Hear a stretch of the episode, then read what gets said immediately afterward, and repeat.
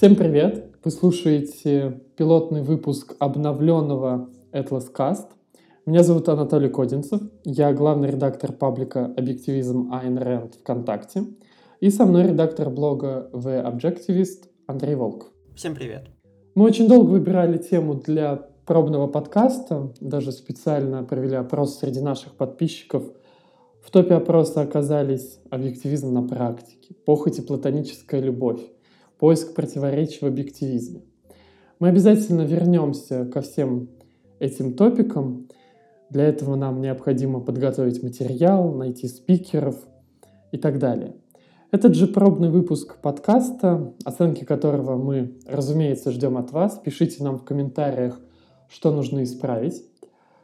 Тема этого выпуска станет так называемое оскорбление чувств какой-либо группы общества. То есть то, что называла Айн Рэнд социальной или религиозной мистификацией. И о примерах этих мистификаций вам расскажет Андрей. Андрей, тебе слово. Да, в России и в мире сейчас разворачиваются две истории, которые мы считаем важными. Это огромная общественная кампания, развернувшаяся против фильма «Матильда» и похожая кампания против сериала «Конфедерат США». Эти события важны, так как они показывают текущее состояние общества и отношение людей к свободе слова. Думаю, вы все знакомы с обсуждением вокруг еще не вышедшего фильма «Матильда», но я, пожалуй, все же кратко опишу обе истории. Фильм Алексея Учителя рассказывает о романе польской балерины и Николая II, когда тот еще был наследником царевича. Последний особенно важен, так как многие из протестующих против этого фильма не понимают, о каком периоде жизни Николая II идет речь. Там рассказывается о Николае II задолго до его помолвки с Алисой Гессенской, будущей императрицей Александрой Федоровной. Но все равно сразу же после первого трейлера фильма в апреле 2016 года православные активисты направили однотипные жалобы в прокуратуру. Как пишет «Медуза», они были недовольны тем, что в фильме негативно показан образ канонизированного святого Николая II – а значит он нарушает статьи Уголовного кодекса о возбуждении ненависти и оскорблении чувств верующих. Но прокуратура после проверки сценария никаких нарушений не нашла. В ноябре того же года к общественной кампании подключилась всем известная нам депутат Наталья Поклонская, которая тоже начала подавать жалобы в прокуратуру. Но опять же, никаких нарушений найдено не было. Она несколько раз отправляла запросы и жалобы в различные органы правопорядка и обвиняла режиссера в клевете, вторжении в частную жизнь, нарушении тайной переписки, а также унижении православных и экстремизме. Но представители Минкульта заявили, что никак это не повлияет на прокат. Борьба между православными активистами и режиссером-учителем продолжается и сейчас. Активисты устраивают молитвенные стояния против фильма, а учитель, как пишет Медуза, обращается в генпрокуратуру по поводу ложных доносов на фильм. Похожая ситуация происходит и в Соединенных Штатах. Создатели сериала «Игра престолов» Дэвид Бенниофф и Дэниел Уайс объявили о том, что начинают работать над новым проектом под названием «Конфедерат». Об этом сериале практически ничего не известно, нет ни трейлеров, ни тизеров. Есть лишь информация, что он будет в жанре альтернативной истории. В сериале будет рассказываться об альтернативном мире, в котором Южные Штаты успешно отделились от Северных во время Гражданской войны, и на юге сохранилось рабство – Сюжетная линия сериала будет развиваться в настоящем времени, когда по задумке авторов конфликты между двумя образованными после распада странами приведут к Третьей гражданской войне. The сообщает, что по словам авторов, автономию Юга нельзя считать их победой в гражданской войне.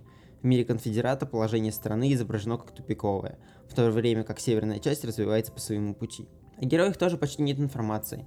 Телеканал HBO лишь заявлял, что будут показаны истории людей по обе стороны Будут показаны борцы за свободу, охотники за рабами, политики, журналисты, рабы и их владельцы.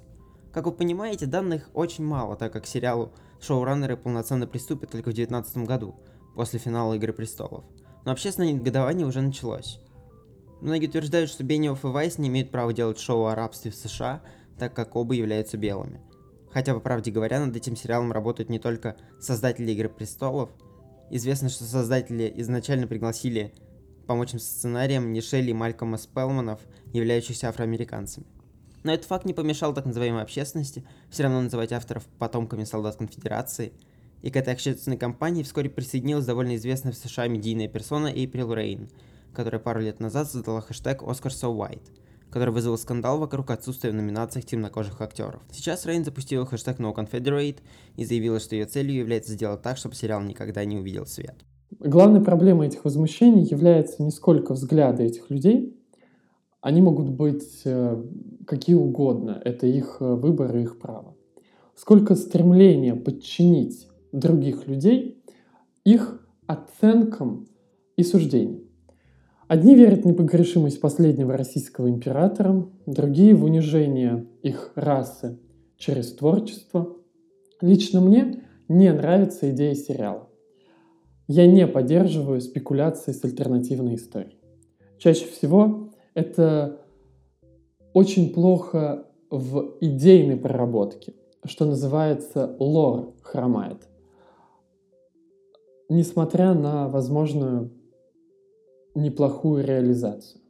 Однако, как объективист и сторонник неагрессии, я не могу запретить или требовать запретить от государства, общества, общественных организаций или через суд ту или иную постановку, сериал, фильм, книгу и так далее.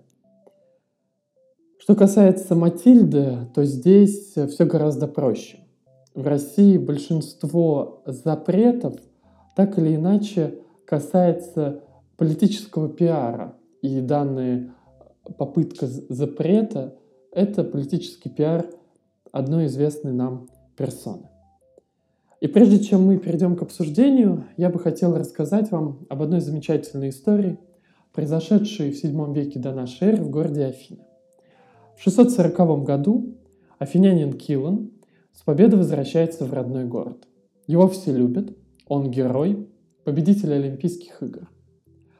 Его любят настолько, что он решает захватить власть в демократических Афинах, опираясь на поддержку недовольных правлением местного правительства. Наступает праздник Зевса. Весь город приходит к Акрополю. Туда же с войском от своего тестя, тирана Феогена, прибывает Килон, требуя передать ему власть. Однако народ, на который он рассчитывал, не оказывает ему этой поддержки, и афиняне сбегают от него в Оливковые рощи. Там уже собирается войско под предводительством архонтов, которыми являются представители рода алкмеонидов. Килон вместе с родственниками и войском укрывается в храме, начинается осада Акрополя. В ходе переговоров он выторговывает себе честный суд при условии того, что он распустит войско. Киллан это делает, однако после того, как войско распущено, он понимает, что единственной защитой, которую он может получить, это заступничество перед богами – он находится в храме, а значит находится под защитой богов.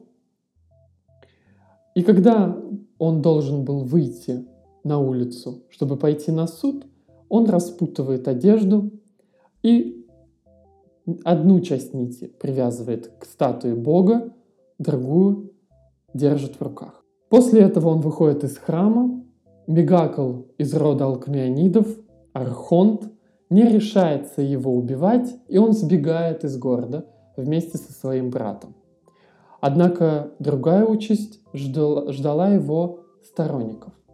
Мегакл убивает их не только вне храма, но и у алтарей, на глазах у всего города.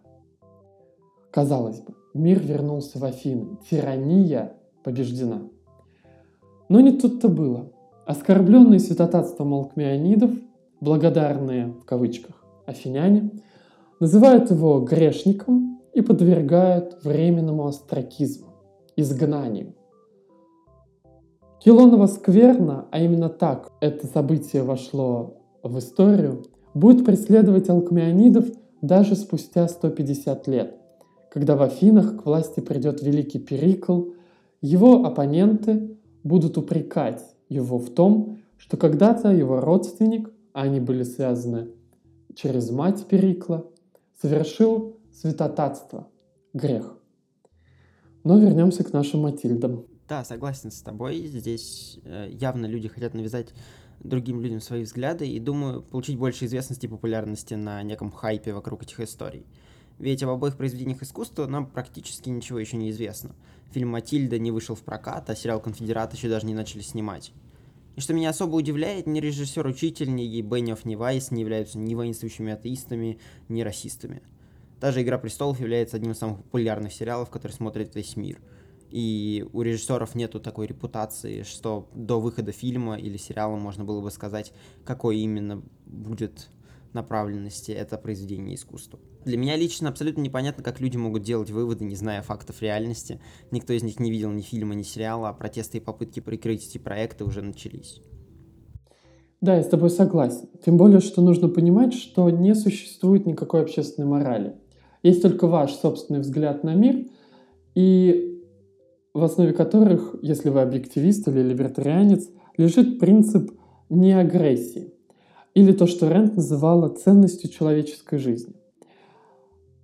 Общественный кодекс поведения, религиозные догмы, категорические императивы – все это не должно вам осуществлять собственные идеи. Если вам не нравится то, что выходит, то просто не поддерживайте это. Еще я бы хотел сказать, и мы к этому обязательно вернемся в других а, выпусках подкаста, что идея, не воплощенная в действие, идеей не является.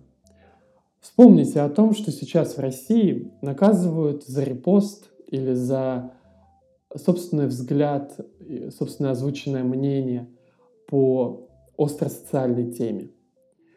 Так вот, можно сколько угодно кричать о сионистском заговоре, о белой стене, хотя на самом деле она может быть розовой или черной, о том, что левые — это убийцы, о том, что скоро придет большевистский переворот. Вот об этом всем можно сколько угодно кричать, но идея, не воплощенная в действие, идеей не считается. И журить, призывать к запрету, астракизму или к табуированности поднятой темы это самое последнее, что стоит делать вам как объективисту. Да, я абсолютно согласен с тобой. Хотел лишь добавить, что если мы будем говорить о каком-то полноценном объективистском или либертарианском идеальном мире, то нужно понимать, что в этом свободном мире свобода слова будет абсолютной. Никакое государство не будет иметь права создавать законы, которые будут ограничивать эту свободу. Почему свобода слова настолько важна? Думаю, если вы знакомы с философией объективизма, то вы легко сможете объяснить это. Если кратко, то мы живем в объективной реальности. Это значит, что реальность существует независимо от нашего сознания, от наших желаний или страхов. Факты являются фактами, вещи являются тем, чем они являются. А есть А. Единственным инструментом, с помощью которого человек может анализировать и интегрировать факты реальности, является человеческий разум. Как писал Лайн Рэнд, разуму требуется свобода, самоуверенность и самооценка.